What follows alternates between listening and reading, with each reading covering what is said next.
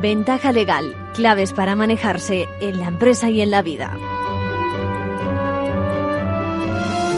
Muy buenas, bienvenidos una vez más a una nueva edición de Ventaja Legal, ya saben, colaborando en la divulgación de temas jurídicos. Ojalá que nos expliquemos bien y que se contagien con lo bueno que tiene y hay mucho en este mundo legal. Bueno, empezaremos con un consejo sobre restricciones. Conforme llego al estudio me encuentro con algunas preguntas, algunas preguntas vuestras. Eh, gracias. Recuerdo de verdad aquellos que no conozcan cómo comunicarnos con nosotros, con el equipo de Ventaja Legal, que pueden hacerlo a través del correo electrónico oyentes arroba y también a los de la radio, evidentemente. Bueno, luego quiero incorporar a nuestro, a nuestro equipo de colaboradores a Carlos Yuk, es corredor de seguros, seguro, seguro que lo recuerdan de alguna otra intervención, y vamos a hablar de indemnizaciones, impuestos e indemnizaciones en materia de seguros. Un pequeño truco o trampa, o como quieran llamarlo, quizás lo correcto sea decir algo eh, en lo que tienen que reparar al contratar esa póliza con el asegurador. Hablaremos con él dentro de un rato por teléfono. Y déjenme que les cuente luego un caso curioso, aunque, a ver, no por ello menos trágico para quien perdió, por supuesto, la vida en él. Se trata de un atropello que igual recuerdan, porque lo hemos comentado aquí, de una ciclista mm, por un coche autónomo de la empresa Uber. Díganme, en ese caso, les pregunto, ¿quién ha de responder por el accidente? Quizás la empresa mm, o el conductor, o el conductor o lo que sea, aquel que iba en el vehículo, ¿no? Y que tuvo oportunidad, parece, de pararlo y por despiste no lo hizo. Bueno, o, el coche, suponiendo que solo estemos hablando de una cuestión económica y por lo tanto algo haya fallado. Es decir, habrá, digo yo, algún mecanismo que no funcionó. Bueno, y si, y si hubiera, por otra parte, una responsabilidad criminal, penal, evidentemente no vemos al auto entrando en la cárcel, ¿no? Bueno, ni a la empresa hoy por hoy en este caso, o sí. Bueno, ¿y qué pasa, por ejemplo, con el pasajero? Ese que pudo actuar seguramente, digo yo, no sé, negligentemente. Bueno, ¿tiene uno, nos preguntamos, la obligación de, aunque ese vehículo te lleve a cuestas, eh, estar pendiente en la carretera? Bueno, si fuera así, la verdad es que no veo demasiadas ventajas a la conducción autónoma. Luego, luego les comento. Yo creo que parece el tema interesante. Bueno, y seguiremos con nuestras secciones habituales de manual de crisis y el consejo. Manual de crisis porque el teletrabajo pone en duda mucha mm, parte de nuestra concepción del mundo laboral, de nuestro trabajo. Nos preguntamos si estamos preparados para trabajar en nuestras casas, es decir, qué hacer con los hijos, si son pequeños, si todavía no van a la escuela o si están enfermos y qué me dicen de los gastos y, si estamos ante un nuevo contrato. Pero es que el teletrabajo eh, eh, supone, supone muchas cosas, ¿no? ¿Cuánto tiempo, mm, por ejemplo, hay que estar fuera del centro para entender que estamos teletrabajando? Y luego, por otra parte, eh, eso de lo no presencial, que se dice también, ¿es lo mismo que teletrabajar? Son muchas cuestiones, ya ven que aún pendientes de esa nueva ley que lo regule, ya empezamos a resolver aquí, sobre todo para que puedan negociar correctamente ese nuevo contrato o la rectificación del acuerdo, eh, o sin más, para que se rechace si no procede, por lo que supone de voluntario. ¿eh? Luego lo veremos. Bueno, la segunda parte eh, bueno, la segunda parte no, más adelante también hablaremos del consejo. Un consejo sobre una pregunta que nos dicen, sobre retención del IRPF en el caso de indemnizaciones por desistimiento del empleador. Es un contrato de alta dirección donde parece, según el Tribunal Supremo, la última posición, eh, sienta precedentes, que no cabe retención de IRPF.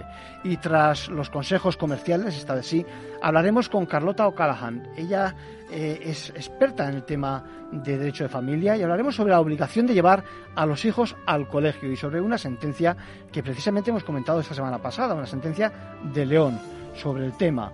Eh, acaba el juzgado, si me permiten, ante el empate, por decirlo de alguna forma, el bloqueo de los padres, digo, acaba diciendo el juzgado que sea el padre, que además opina que sí debe de acudir el menor de 5 años al colegio, eh, que sí acuda con el fin de socializarse. Lo hablaremos con esta abogada experta en Derecho a Familia sobre las, las 13.30, la una y media. Bueno, y si nos sobra tiempo, no se preocupen, que tenemos muchas, muchas más cosas que contarles. Ventaja legal con Arcadio García Montoro.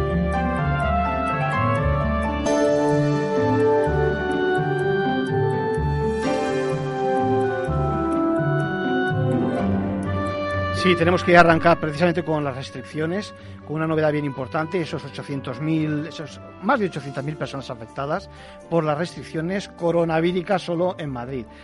Atención a las multas de no seguir las instrucciones, a partir de 600 euros. Pocos cambios, por otra parte, con respecto a lo que ya vivimos en marzo. Bueno, solo uno, que desde el principio hay una recomendación de salvoconducto emitido por la Comunidad Autónoma de Madrid. No olvidemos llevarlo, ya saben, con nosotros, que nos lo firmen si trabajamos por cuenta ajena. ¿eh? Eh, consiste en una declaración de la empresa que tiene que decir para que cumpla eh, para que cumpla el trabajador sus obligaciones, pues que necesita venir aquí al centro de trabajo. Un detalle muy importante, ¿eh? Eh, que pidan ustedes que exprese no solo la dirección del centro de trabajo, sino también la de su propio domicilio que no solo hay que ir al trabajo, sino que hay que volver también a casa. Cuidado. Bueno, el, formato es un certificado. En recursos humanos de la empresa se lo tienen que facilitar y tiene la ventaja de que identifica, digo, el centro de trabajo. Y cuidado, no cabe que sea falsa la declaración, so pena de incurrir en la correspondiente responsabilidad legal. Ojo con los horarios, no cabe salirse de nuestra jornada laboral. El problema surge, como tantas otras veces, eh, que tenemos eh, que hacer. Eh, digámoslo así, este tipo de, escritos, evidentemente. Un ejemplo, pues eh, respondo a las preguntas de oyentes del pasado viernes, me dice, yo que llevo a mis hijos al cole fuera de la zona restringida, ¿qué hago? Pues hombre, mientras vayas con los niños y justifiques el cole sin problema. Quizás a la vuelta, pues eh, bueno, hacerte con algo que lo demuestre, que vienes de allí. Me serviría incluso una foto de unos minutos antes, enseñársela a la gente. Esto es un problema definitiva de credibilidad de tu gestión que no sea fraudulenta, digamos. Otra pregunta, la clásica. El autónomo, bueno, pues con con la orden de reparación o con ese encargo profesional o, esa vista a la que acudimos los profesionales del derecho o el aviso de esa rotura que hay que reparar, ese tipo de cosas, ya saben. ¿eh? Más, mm, me pregunta ahora mismo, decía, tenía cita a un médico, es privado y está en el centro de la ciudad y tengo que salir de la zona restringida, ¿cómo hago? Pues con la citación es suficiente, ¿eh? hay que acostumbrarse a llevarla, ya lo hicimos, recuerden, hace unos meses. Y en el caso de los deportistas que entrenan, bueno, ahí de nuevo nuevo, nuevo lío en esos profesionales que, tanto hacen por nuestra cultura también.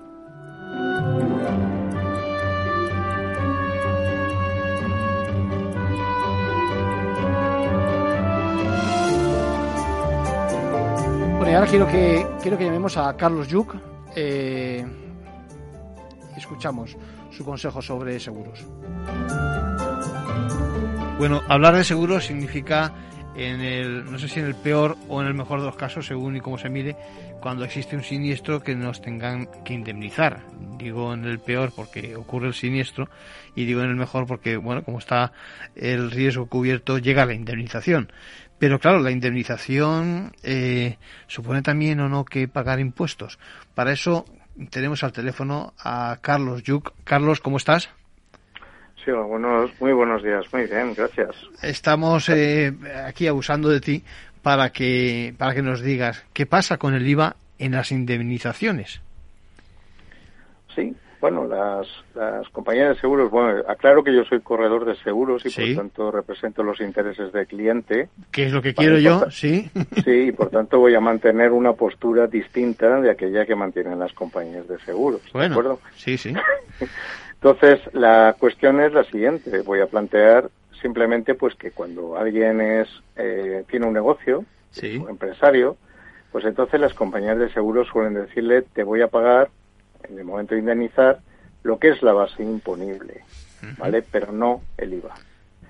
Y en este sentido, pues para mí, por ejemplo, se produce eh, una situación extraña. Las compañías de seguros dicen no, porque esto supondría un enriquecimiento injusto para el asegurado porque puede compensar ese IVA. Yo digo que no en todos los casos. Claro, Por ejemplo, hay, hay, empresas que no tienen actividad o que, o por ejemplo, en mi caso, por ejemplo, yo no estoy eh, sujeto al impuesto, sí. ¿verdad? O mejor dicho, estoy exento del IVA. Sí. Estoy sujeto a pagarlo, pero no a repercutirlo. Sí. Y eh, hay toda una casuística enorme. Entonces, ¿qué ocurre? Pues que que lo que habría que analizar es saber quién es el que se está lucrando indebidamente en, ese momento en el que no se está indemnizando el IVA. En particular porque cuando la compañía de seguros nos dice declárame el valor de lo que voy a asegurar, normalmente Lo que hacemos es que le decimos el valor que ha tenido impuesto incluido. Por tanto, la compañía de seguros nos ha cobrado una tasa sobre ese IVA que luego no nos quiere pagar. Déjame, déjame que haga un pequeño alto. Vamos a, vamos a aclararlo. Es decir, eh, claro, cuando eh, buscamos cobertura para, yo qué sé, para una casa, para un coche, para lo que queramos, el valor que declaramos es el valor pues que hemos pagado por ello y ese valor evidentemente eh, es el total, es decir, incluye también los impuestos. Entonces, eh, lo que estás planteando es que cuando llega la hora de indemnizar, porque ha habido un siniestro y la compañía tiene que, conforme al contrato, pagarnos por ese, por el importe de lo que hemos perdido, eh, hacía el descuento del impuesto, digamos, eh, de motu propio, porque quiere directamente, de forma que nos paga la base imponible, como decías, pero no el IVA correspondiente, o sea, nos paga menos, ¿correcto? correcto, nos paga pues entre normalmente va a ser entre un 10 y un 21% menos de lo que deberíamos eh, recibir. No es una tontería, sí, sí, sí.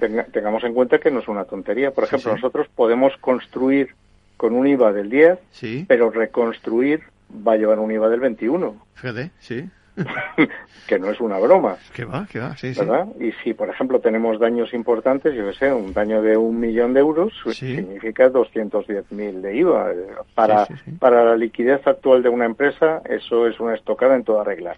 Incluso puede impedir puede impedir que se acabe produciendo la reconstrucción que era el objetivo del seguro. Claro. ¿Vale?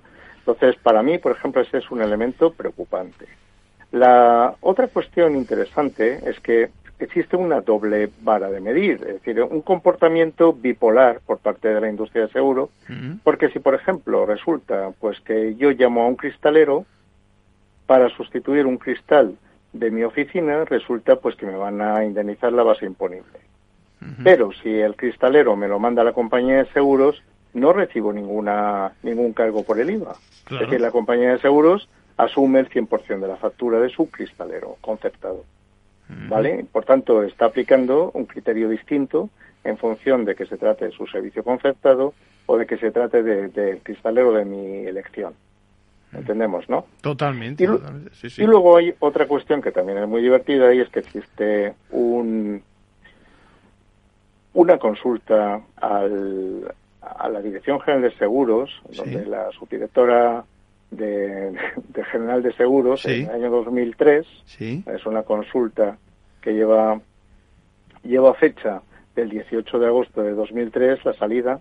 Pues en, en, este, en este escrito, la, la propia Dirección General de Seguros ya concluía que decía literalmente este centro directivo no observa que se o produzca enriquecimiento injusto, ya que la deducción fiscal posterior del IVA por el asegurado es una hipotética posibilidad que no puede constituir dato suficiente y probatorio para, ah, para afirmar que se ha producido un beneficio patrimonial para el asegurado y un paralelo empobrecimiento de la aseguradora.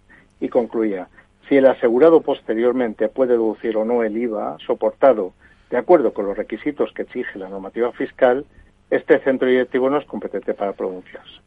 Dicho de otra forma, que, que, hay una casuística inmensa y que no le compete a la compañía de seguros decidir sobre el tema.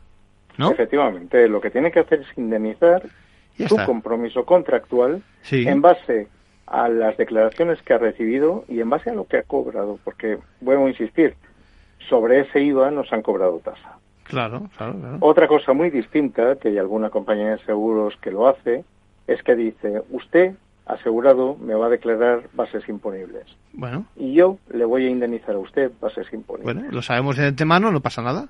¿No? Eso es transparencia claro. y simplemente es lo que hablábamos, unas reglas claras de juego sí. y, un conocimiento previo pues de, de, cómo va a funcionar ese contrato. Por tanto, perfecto. O sea, fíjate que en otras ocasiones, en otras, ocasiones, eh, Carlos, hemos hablado de, yo qué sé, pues a veces del infraseguro, a veces del valor venal, etcétera. Eh, este es un caso mm, más de lo mismo, es decir, donde al final te crees que van a indemnizarte por, por la pérdida que has sufrido y, eso nada, de eso te quitan el impuesto y evidentemente, como dices tú, es que si es un 10%, solo siendo un 10% es una cantidad inmensa. Así es.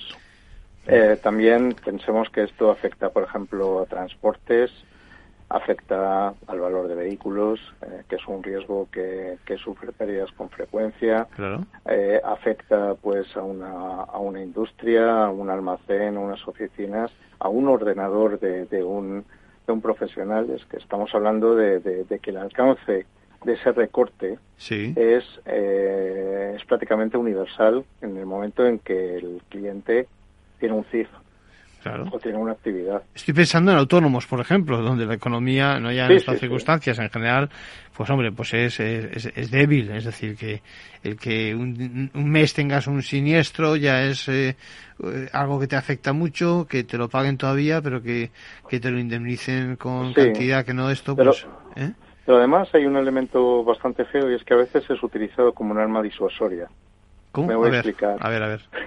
Me voy a explicar eh, acudes al taller, por ejemplo, una empresa que tiene una furgoneta y la necesita para repartir mercancías. Sí. Bueno, pues eh, vas al taller concertado de la compañía de seguros, sacas la furgoneta y no hay problema. Resulta que no, dices, no, no, yo no quiero que me pongan en algunas compañías, por ejemplo, piezas recicladas o que no me pongan piezas originales o lo que sea. Y entonces lo llevo al concesionario. Sí. Ah, vale, pues si usted quiere sacar el vehículo tiene que pagar el IVA. Sí, es, una, ¿no? es un pequeño chantaje, perdona, lo digo yo. Chantaje puro y duro. Entonces, Es, es una... A ver, eh, este es un negocio de confianza, pero es un negocio en el que las actitudes cuentan mucho. Claro. ¿Vale? Mm. Entonces, el comportamiento, y, eso es algo que no lo sabemos mientras estamos pagando un recibo que nos es cómodo por el precio. Sí. Pero que no sabemos lo que hay detrás. Y detrás, a veces, pues hay actitudes que para llegar a ese precio, pues se adoptan y, que van en contra de los intereses del consumidor o los intereses de, un empresario.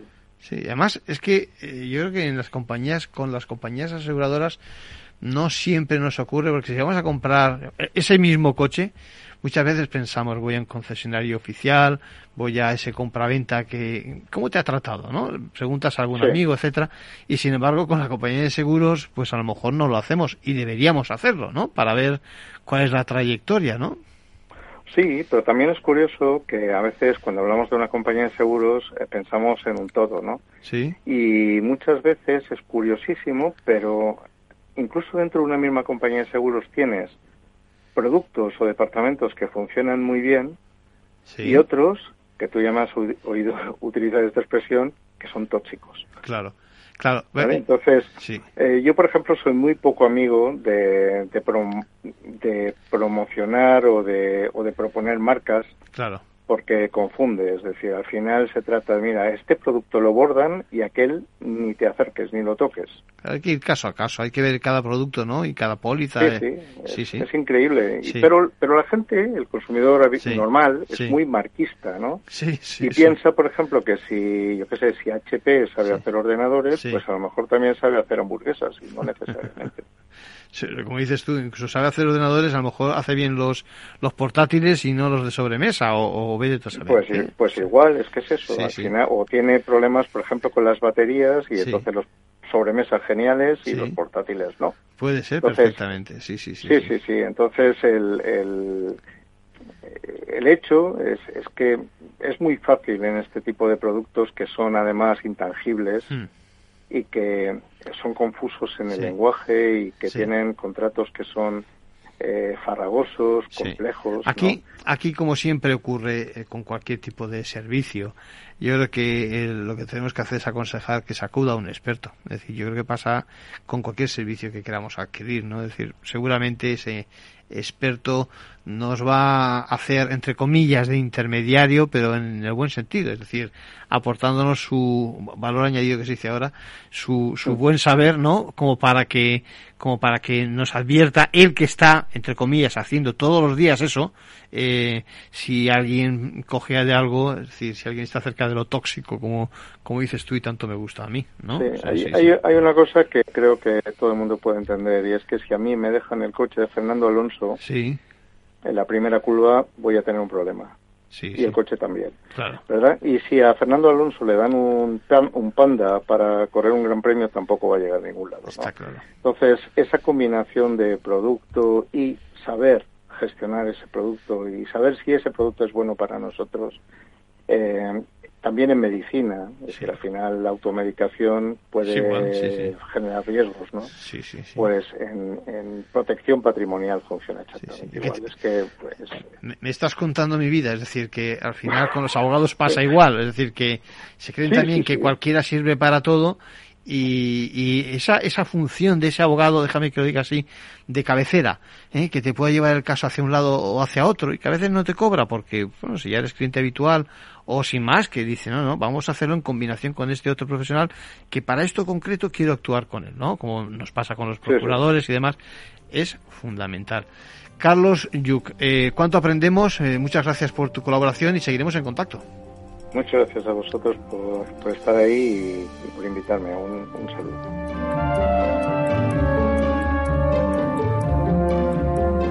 Bueno, vamos, vamos mal de tiempo, pero no quiero eh, no quiero dejar de hablar del tema de las restricciones porque me están entrando más preguntas.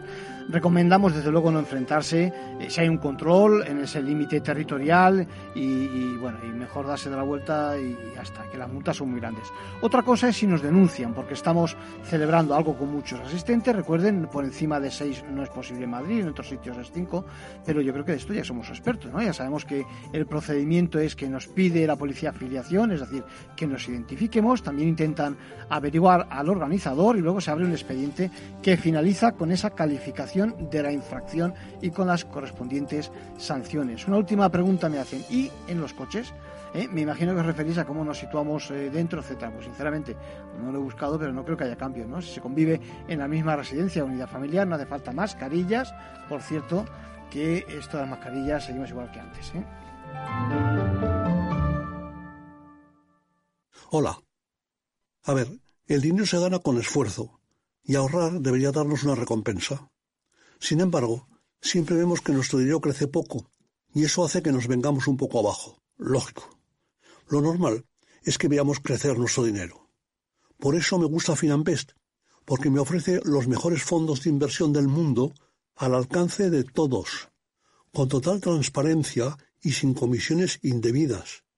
Y con eso, la rentabilidad de mi dinero será mayor, o sea, lo normal. Entra en finambest.com y descubre que lo normal es extraordinario. Lo normal es Finambest. Tu radio en Madrid 105.7, Capital Radio. Memorízalo en tu coche. Disfruta de la mejor cocina gallega en Montes de Galicia. Todo un clásico moderno en el barrio de Salamanca. Disfruta de la variada dieta atlántica, de las mejores carnes y pescados tratados con respeto y transparencia y regados con una de las mejores bodegas de la zona. En grupo, en familia o en pareja, Montes de Galicia te ofrece el espacio perfecto en cada ocasión. Si te gusta el pádel, en Capital Radio tenemos tu espacio.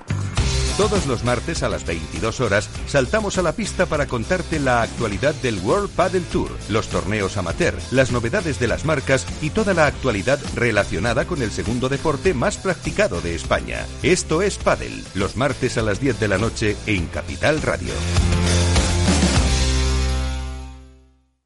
En el restaurante Gaztelubides somos rigurosos con la selección del producto para crear recetas imaginativas que acompañamos de una bodega generosa y brillante y de nuestra magnífica terraza durante todo el año.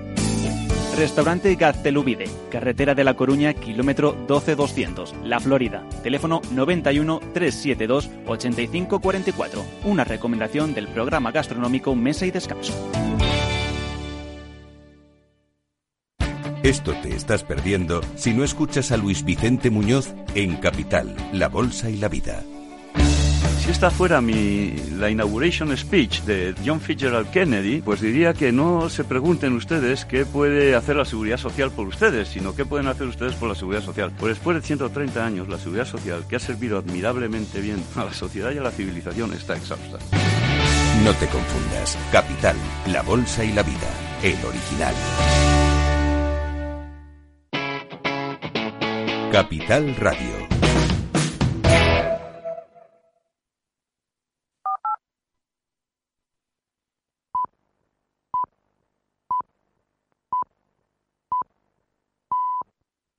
Ventaja legal con Arcadio García Montoro.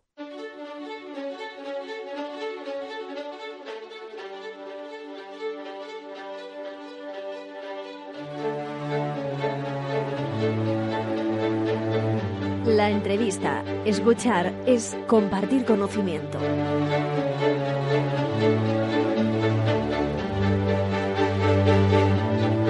Bueno, creo que tenemos al teléfono a Carlota O'Callaghan. ¿Cómo estamos, Carlota? Hola, ¿cómo estamos? Muy bien, muchas gracias y encantada de estar con vosotros. Pues eh, Carlota es especialista, abogada, especialista en temas de familia y yo creo que en estas fechas tiene mucha, mucha faena porque nos preguntamos muchas cosas y por eso recurrimos a ti. Si te parece, eh, fíjate, esta semana pasada estábamos hablando de un caso conocido en León donde había, pues eso, divergencia de opiniones en una familia, padre y madre, y resulta que al final ha tenido que intervenir el, juez. Eh, ¿Qué te parece? Pues eh, que por desgracia no es ocasional ni, extraño. Hay que tener en cuenta que cuando en un matrimonio con una pareja casada hay veces que en cuanto a las decisiones importantes de los hijos no hay unanimidad, pero es que cuando están los padres separados, por desgracia, eso se incrementa. Cuando en el caso en el que estabas comentando es un auto del juzgado número 10 de León, y es importante tener en cuenta que este juzgado de León es especialista en familia, que eso es muy significativo. Es decir, es un juzgado que solo conoce de todos aquellos asuntos de familia, de, de, separaciones, divorcios, de... Carlota, esto es importante porque eh, llevamos mucho tiempo diciendo que creemos en la necesidad de la especialización en materia de familia. Correcto. No solo a nivel de profesionales del derecho al otro lado, es decir, abogados, eh, procuradores y demás, sino también dentro del juzgado. Y esto es un caso donde como bien apuntas, y a mí se me había escapado, es verdad que es un juzgado de familia. Sí, sí. Efectivamente, es un juzgado, en León en concreto hay dos únicos juzgados de familia, pero es que en España eh, hay solo, eh, a ver, que lo tengo por aquí, hay solo 128 juzgados de familia en España. Es decir, la mitad de la población española tiene acceso a los juzgados de familia, pero no están repartidos eh, con relativo criterio, sino que hay 128. Ahí están. Madrid tiene unos cuantos, Barcelona y en León hay dos. Es que hay que tener en cuenta, por otro lado, que es que hay 1.071 juzgados, los que llamamos mixtos, que esos juzgados que son de una demarcación territorial pequeña, tanto ven un robo con fuerza como ven el divorcio. Es decir, no pueden ser especialistas. Eh, yo, además de ser abogado de, familia, formo parte de la junta directiva de la Asociación de Plataforma Familia y Derechos. una asociación que precisamente estamos peleando la especialización. Pero, como tú has dicho, es que lo has dicho tú, de todos los profesionales, no solo los jueces, los fiscales, los abogados, los psicólogos, los trabajadores sociales, los pediatras, o sea, todos aquellos lo que llamamos los cooperadores jurídicos que participan en todo procedimiento con un menor, que sean especialistas, que reciban la especialización. Y volviendo, Carlota, continua. Sí, volviendo otra vez al caso, al final llega un punto en que los padres no nos ponemos de acuerdo y acudimos al juzgado, ¿no? Yo decía, a ver, no creo que quede frívolo porque intento hablar con un lenguaje que nos entienda todo el mundo. Cuando hay empate en esas en esas opiniones, al final es el juzgado el que tiene que decidir. Y aquí en este caso, eh, fíjate, eh, al final han dicho, pues que sea uno de los dos, en este caso el padre, quien, como está a favor de que el niño se socialice, pues que vaya al colegio. ¿Es así? Sí, a ver, es así. Para empezar hay que tener en cuenta que en tanto en cuanto un asunto llega a un juzgado, aquí ha habido dos fracasos. El primer fracaso es que los padres no han podido llegar a un acuerdo. Es triste, pero pasa. Pero es que, segundo, también hay un fracaso de los abogados.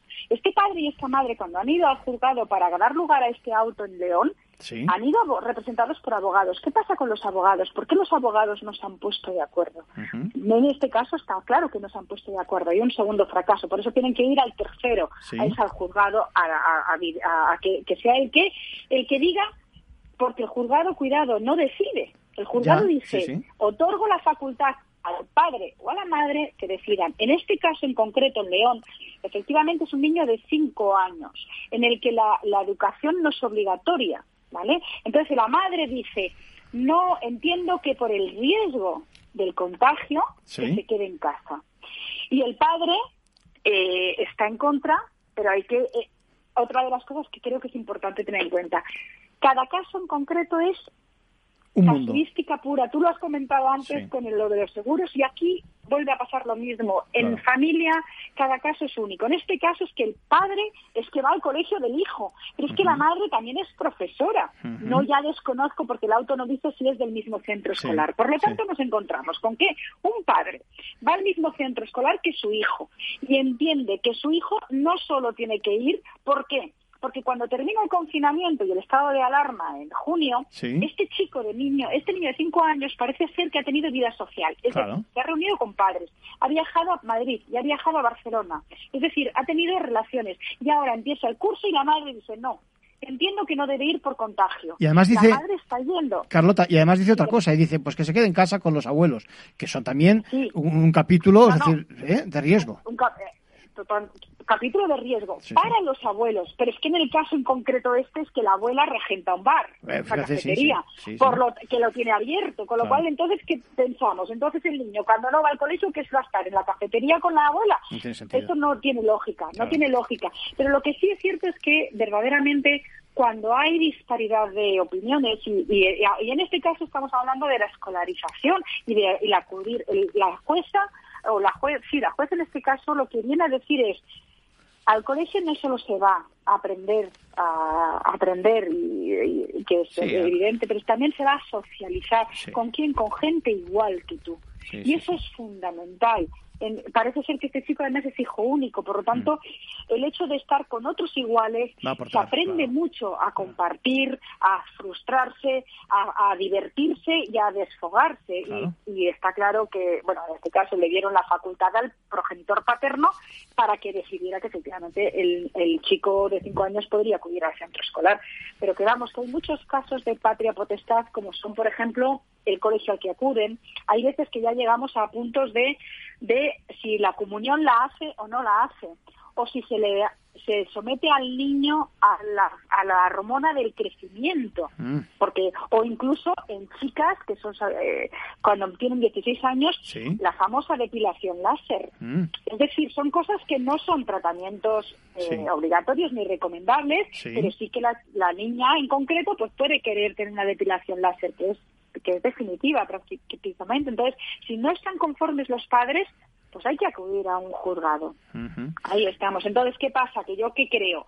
Eh, que si todos recibiéramos una formación especializada, ese fracaso que pudo existir en un primer momento de los progenitores, pues que no hubiera ese fracaso en los abogados. Los abogados sabemos. Yo asumo, porque he de decir que presumo que mis clientes eh, porque en pleno confinamiento mis clientes y mis colegas contrarias, yo no he tenido ni una sola ejecución de sentencia por el confinamiento, mm. ni una. Todos con mis clientes les he razonado, hemos llegado a sentidos comunes y he hablado con la, parte, la abogada contraria, la profesional contraria, hemos llegado a acuerdos y ha ido todo bastante bien. Sí, porque, porque Carlota, porque eh, seguramente los profesionales especializados en, el tema concreto sabemos también, eh, si nos ponemos en el papel de su señoría, cuál sería la decisión más razonable. ¿no? Efectivamente, Entonces, totalmente de acuerdo. enfocarlo, enfocarlo hacia el conflicto, como dices tú, o hacia el lío, hacia el enfrentamiento, eh, padres aparte, progenitores aparte, a quien perjudica es a los niños, a los hijos. Por supuesto, por supuesto. Eh, la, hay una la normativa, el artículo 2, lo que viene a decir es que hay que evitar al menor de toda violencia. Yo entiendo incluso la violencia de pasar por un juzgado, la violencia de que sus padres están yendo a un juzgado a discutir sobre si el niño tiene que ir a la clase o no. Eso es violento, sí o sí. Y hay que evitarlo, hay que intentar eh, evitar. Y luego hablando tú, tú me has dicho, no, claro, es que los abogados podemos saber, eh, pues más o menos el, el, juez por dónde respira. Cuidado, no es lo mismo un juez de familia que está en familia, es decir, yo trabajo en Madrid Capital, entonces en Madrid Capital tenemos juzgados, pero no es lo mismo Madrid Capital que cuando me voy al Escorial, cuando me voy a Villalba, cuando me voy a, a Fuenlabrada, y eso que ahí hay un mixto, hay un familia, pero es que no es lo mismo. Yo mm. puedo saber más o menos por dónde respiran los, los jueces, pero, pero no todos.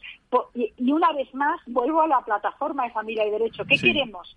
Pues que haya jueces especialistas que se especialice la, lo que se llama el derecho, los juzgados de familia para que todos los juzgados tengan una relativa, eh, un criterio unánime, que vayan todos en la misma línea y no que de repente el juzgado de León, en este caso hemos tenido el primero, juzgado de León, se ha manifestado en cuanto al colegio.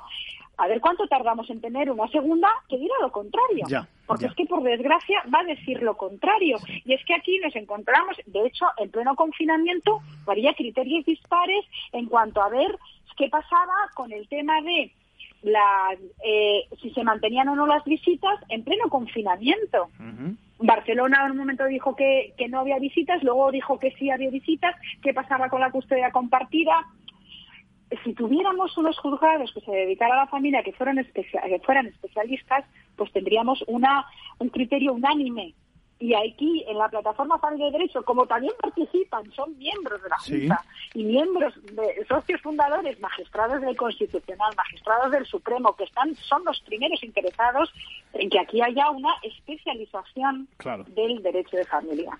Bueno, al final, al final lo que está claro es que eh, siempre el interés es el del menor. Es decir, que tenemos que proteger a ellos y por eso el, juez, el juez y, y llegado el momento el Ministerio Fiscal eh, da, da su parecer. Yo me refería también a eso, a que en muchos casos el derecho no es tanto zona crisis, sino que son zonas bien claras. Por ejemplo, tú has comentado un aspecto que me parece interesante, es decir, una intervención eh, vamos a decirlo así, agresiva en cualquier menor o, que no tenga marcha atrás, pues eh, es evidente que es difícil que se tome cuando existe dudas o, planteamientos divergentes entre los padres, los progenitores y, no ya digamos en la sociedad, ¿no?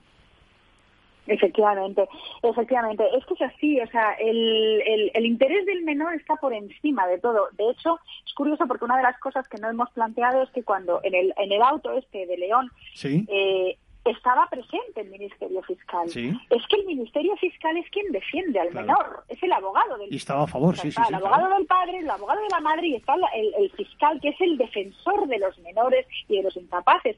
Es que eh, eh, siempre hay que priorizar el interés del menor. Las directivas europeas van en esta línea y van en un desarrollo eh, de, de priorizar siempre lo que he planteado antes, ¿no? Lo que he dicho antes, y es que hay que evitar la, eh, que el menor esté en una situación de violencia. Bien, otro... Y una de ellas es la justicia. O sea, pasar por un juzgado, que los padres estén peleándose en un juzgado, eso no es, no es sano para no un es de recibo. Y luego me imagino que habrá casos también en la parte negativa donde algunos padres, eh, padres, madres me refiero, se aprovechen de la situación y, y, bueno, intenten también demostrar que eh, el progenitor, a quien esté su cargo, eh, a cargo del menor en esos momentos, no está cumpliendo con sus deberes en materia de formación, de educación, de socialización, ¿no? También de eso me imagino que veréis, ¿no? Claro, hay mucho, a ver, el abuso, el abuso es, libre y la, por supuesto la gente hace un uso indebido de la justicia, un uso mm. indebido de los abogados, un uso mm. indebido de, de, todo el sistema judicial, incluso de sus propios hijos. Eh, una vez más, si hubiera una especialización de los profesionales. O sea, es decir, incluso que los abogados tuviéramos una, una, titulación concreta para poder actuar en determinados asuntos, para que realmente estamos preparados para acceder a esos asuntos yo creo que evitaríamos muchos abusos. yo, yo, desde luego, yo me muevo mucho y desde luego en mis casos, mis clientes no, no les dejo abusar y si abusan saben que tienen que buscar otro abogado. Es que tengo muchísimos colegas, amigos, compañeros que de verdad no permiten el abuso de, de los, de, los medios y de los hijos para pedir o dejar de pedir que hay veces que es cierto que en una demanda judicial, cuando tú pides algo, desacredita a la otra parte. Sí. Pues sí, o sea, se desacredita. Hay determinado vocabulario y determinados conceptos que están más o menos permitidos en un lenguaje jurídico, en una demanda judicial, pero hay otros, otros palabras que no deben, no deben, que no se autorizan, que no pueden. En un, lenguaje, el, si ha sido infiel o si ha sido, dices, pero ¿qué, qué, necesidad tiene el juez de saber si estamos hablando de un niño? o sea, ¿qué necesidad, no? Sí, sí, y además... Que el conflicto, que el conflicto no es la guerra, no es una batalla, o sea, hay que estar por solucionarlo y sobre todo porque hay ese que es el menor que es el que interesa. para acabar recordamos una de, las cosas que yo siempre digo es que la familia no se rompe, la familia se transforma. bueno, lo digo yo, lo dicen muchos. Entonces, eso es que no hay que no para toda la vida, la, ruptura tiene que, o sea, la ruptura de la pareja tiene que ser un corte limpio, que la familia va a permanecer, va, va, va a transformarse en una nueva familia.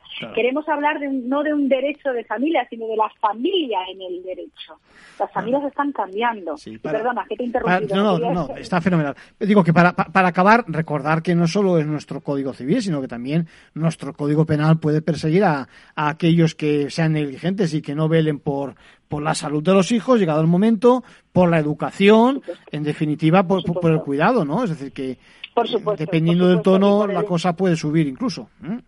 Sí, sí, sí, estamos hablando de civil porque yo intento, la verdad es que yo soy muy, muy parca en penal porque intento que eso ya son palabras mayores. O sea, en penal yo intento no llegar porque eso ya eh, un, un, incumplimiento reiterado puede llegar a una cárcel y de repente que, su, eh, que el hijo vea que su padre está en la cárcel porque la madre ha interpuesto una denuncia, una querella, eso a ver mm, cómo se digiere. O sea, pero es verdad que hay determinados asuntos que es que no hay otras opciones, con lo cual hay que y luego lo que hablamos de la patria potestad, también hay hay un procedimiento que es la privación o limitación de la patria potestad. no momento, claro. acuerdo entre ellos, sino que hay gente que es que no hace uso de la patria potestad y entorpece al progenitor que está con los hijos el, ritmo diario de los muchachos. Por ejemplo, rellenar la matrícula cuando cambias de, etapa escolar. Ya. O sea, si pasas de primaria a secundaria, como no tengas la firma de los dos padres, ese niño no se puede escolarizar. Y hay padres desaparecidos.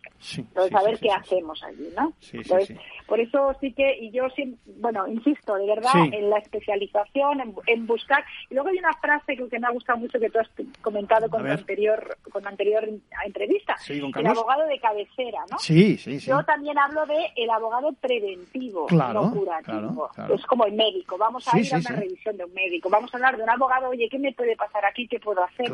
Porque si los abogados hablamos a veces podemos evitar procedimientos judiciales. Cuando ya está todo enquistado porque no los padres no han podido ir a un asesoramiento, pues ahí ya perdemos mucha, mucho margen de maniobra los abogados. Carlota O'Callaghan, ha sido ha sido interesantísimo. Eh, me quedo con ese mensaje en positivo, la aportación también de los letrados para que no llegue la sangre al río, déjame que lo diga así. Y, por supuesto, una vez más, especialización para que, bueno, para que entiendan perfectamente de qué estamos hablando. No digo que no lo, que lo hagan mal necesariamente otro tipo de magistrados, pero evidentemente no es lo mismo estar solo, eh, como que quede 100% dedicado a esta materia. Eh, es, es, muy complicado la labor de esos juzgados ¿eh? hay que reconocer también su, su, esfuerzo a pesar, a pesar de que, a veces no tienen medios, la culpa no es de ellos, ojo, ¿eh? nunca yo que la culpa es de ellos, no, no, no, no, eh, pero no tienen medios, es que es inviable, es, es imposible, es imposible, no, Carlota, no, pueden hacer más. Carlota, abogado especializada en Derecho de Familia, muchas gracias por tu intervención y ya te molestaremos en algún momento más, ¿eh? no te preocupes. Cuando queráis, a vuestra disposición. Un abrazo. Un abrazo, gracias.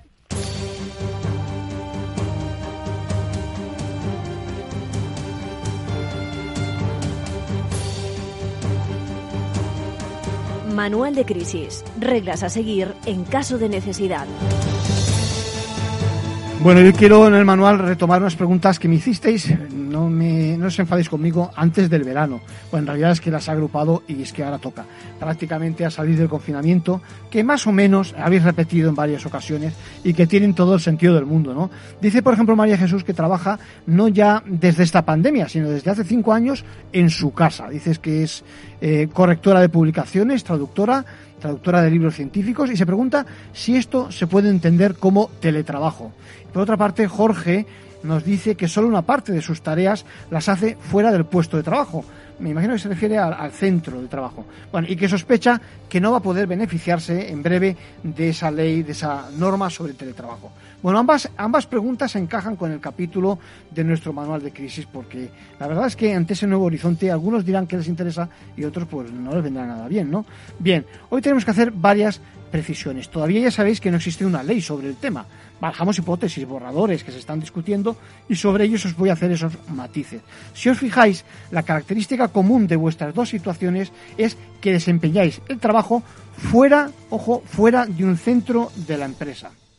Por eso os planteáis si se trata de teletrabajo y de qué tipo, ¿no? Esa idea fundamental de esas nuevas modalidades que parece que van a ser dos, os lo adelanto que se desarrolle a distancia. A distancia, ojo, y con carácter regular, es decir, no sea una cosa eh, esporádica. Bueno, en los dos casos que me explicáis, parece que será este requisito. Luego, en cuanto a las dimensiones, parece que puede exigirse que en un periodo de referencia de unos tres meses, es lo que dice ahora lo que se está discutiendo por lo menos, estemos hablando del 30% de la jornada. O, cuidado, la parte proporcional equivalente de la duración del contrato que sea prestada a distancia, es decir, es decir repito, a distancia. ¿eh? Por lo que dices, María Jesús, sí que cumples con ese perfil. Y Jorge, como no nos habla de más detalles, yo creo que todavía no puedo saberlo. Pero partiendo de ambas preguntas, también deciros que cada uno de vuestros trabajos encarga, encaja exactamente con las dos opciones o modalidades que el gobierno está negociando. Por una parte, lo que se va a llamar el trabajo a distancia y por otra parte, lo que se va a llamar teletrabajo. No van a ser lo mismo, atención, aunque a nivel popular igual seguimos hablando de teletrabajo como algo genérico. Para que lo tengáis claro, parece que hacerlo en nuestro domicilio o como fuere, mm, eh, como sea, fuera de él ¿eh? y de un centro de trabajo es trabajo a distancia. Y por otra parte, el teletrabajo se da cuando, además, hacemos uso exclusivo o prevalente de medios y sistemas informáticos, telemáticos y de telecomunicación. Bueno, con estos datos ya podéis haceros una idea.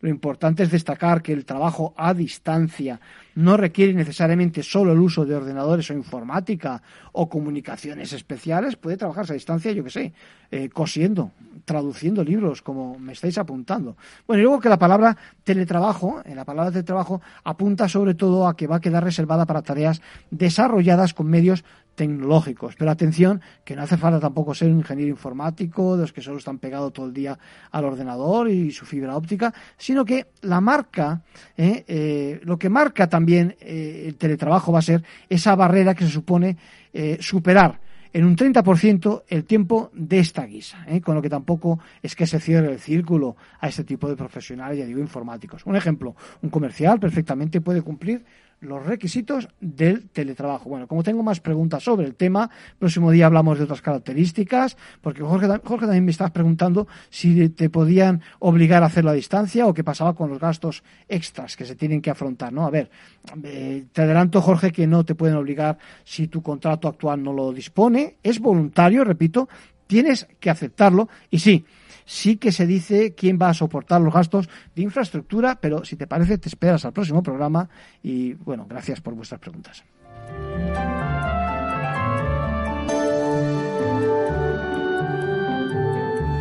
Y por último, un consejo a título personal de nuestro abogado Arcadio García Montoro. Bueno, hay veces también, hablando de consejos, que los rumores, los comentarios entre compañeros en la empresa hay que tenerlos en cuenta, ¿no? Por lo menos para luego contrastarlos con los profesionales. Me pregunta ahora Carlos, que está negociando su salida en la empresa, dice si es verdad que hay un cambio legal en el sentido de que no hay que pagar y el, IRPF, es decir, palabras textuales del correo que recibo de Carlos, me imagino, está hablando de la indemnización. Bueno, pues decirte que en efecto que es verdad, es decir, que el Tribunal Supremo ha fijado un criterio diferente y que así es, ¿no? Pero recuerda que estamos hablando de un contrato de alta dirección. Me imagino que es tu caso, si es así, puedes perfectamente contar con que a los efectos de cuando recibas ese importe de la indemnización hay una parte muy grande, bueno, a ver, muy grande dependiendo de, a cuánto ascienda en proporción a lo que cobras. Eh. Bueno, hay una parte en cualquier caso interesante que no tributa en IRPF. Por lo tanto, es verdad, es una novedad, despidos, repito, eh, de directivos exentos de IRPF. Por lo tanto, atención al tratamiento fiscal de esas indemnizaciones. El Tribunal Supremo fija ese nuevo criterio frente a la Hacienda Pública y partimos de que en los casos de extinción de ese contrato de alta dirección, recuerda Carlos, y siempre que sea por desistimiento del empresario, ojo, desistimiento del empresario, esa indemnización mínima, te recuerdo, es obligatoria como mínimo de siete días de salario por año de trabajo, con un límite de seis mensualidades. Y la discusión hasta ahora se centraba en si tenía que estar exenta de dichos rendimientos de trabajo eh, percibidos al extinguirse la, relación laboral. Bueno, ¿a quién afecta esta nueva sentencia? Pues a muchos directivos, seguramente que como tú, a los que se le puede haber practicado, ojo, una retención cuando la renta tenía que haber estado, repito, exenta y no digamos a aquellos a quienes Hacienda les haya incluso hecho una liquidación, incluso les haya impuesto una sanción. Por lo tanto, a modo de, de sanción, de conclusión, conviene saber que los profesionales cuyo contrato se encuadren en esa denominada, repito, relación de personal de alta dirección. Eh, la ley, bueno, no voy a explicar la ley donde lo dice, pero ya sabéis a qué me refiero. Tiene derecho a una indemnización mínima y obligatoria, los siete días de salario por año trabajado, con el límite de las seis mensualidades, cuando, repito, el empleador desista, ¿eh? aún incluso en los supuestos en que se haya suscrito de forma expresa y firmado, por ejemplo, en un contrato, es decir, incluso por escrito, que no ha lugar cualquier tipo de indemnización por dicho cese. Esto último, es decir, esa, cláusula a veces se ponía, se entiende por no puesta, no parece de recibo que tengas que soportarla, se entiende que se denuncia y no son válidas. Y para acabar, aunque Carlos no lo pregunta, esta vez me permito preguntar yo, ¿y, y qué pasa con aquellos a los que se le ha retenido o liquidado o sancionado? Pues bien, bien sencillo, pueden reclamar perfectamente a la Administración Tributaria que se les devuelva, que se les quite la sanción, hay que estudiar, ya sabes, los plazos, cuándo ocurrieron los hechos, demás, vamos, que se pongan en contacto con un buen profesional, que es lo que recomendamos, y, bueno, y para acabar también, un dato por aproximación, por referencia, porque lo hemos dicho, seguro que uno se lo va a preguntar. Decimos que siete días por año trabajado con un límite de seis mensualidades. Es lo que dice la ley. ¿eh? Y esto en cuanto equivale en la práctica, pues si echamos cuentas, al importe de algo más de 25 años, quizás no llegue a los 26.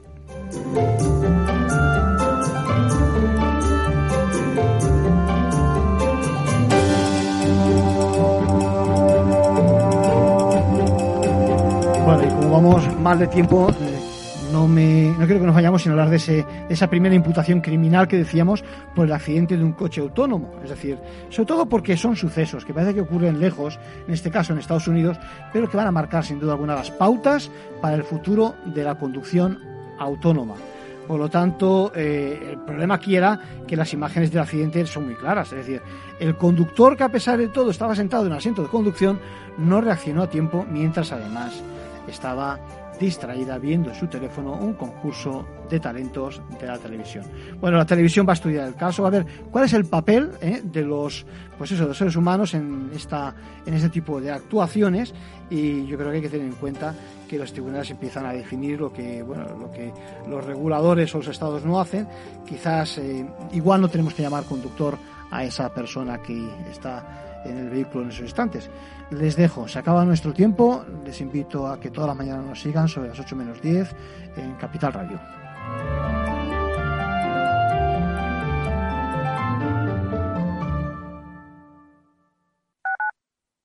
Escuchas Capital Radio, Madrid 105.7, la radio de los líderes. Gráficas Naciones. Más de 50 años de experiencia en el sector de las artes gráficas. Apostamos por la última tecnología tanto en impresión offset como en digital y gran formato. Realizamos todo tipo de impresión. Tarjetas de visita, folletos, libros, vinilos, decoración y montaje de stands. Más información en el 91 629 2145 o en gráficasnaciones.es. ¿Harto de tertulias políticas y de quienes lo saben todo? Sube un peldaño intelectual en tu vida y sintoniza la gran tertulia de la economía.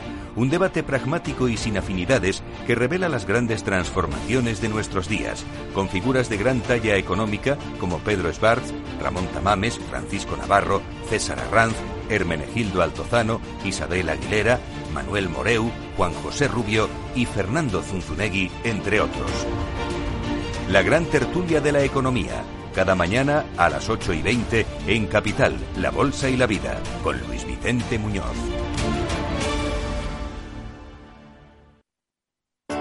Capital Radio. Aportamos valor. ¿Cómo funciona la línea ICO COVID-19 y dónde tienen que dirigirse los autónomos y empresas? Los autónomos y empresas interesados en acogerse a esta línea deberán dirigirse a cualquiera de las entidades de crédito, establecimientos financieros de crédito, entidades de pago o entidades de dinero electrónico que suscriban con el Instituto de Crédito Oficial los correspondientes contrato marco para participar en la línea de avales. La entidad financiera decidirá sobre la concesión de la correspondiente financiación al cliente de acuerdo con sus procedimientos internos y políticas de concesión y riesgos. Las entidades financieras no podrán condicionar la aprobación de los préstamos a la contratación por parte del cliente de ningún otro servicio o producto. Capital Radio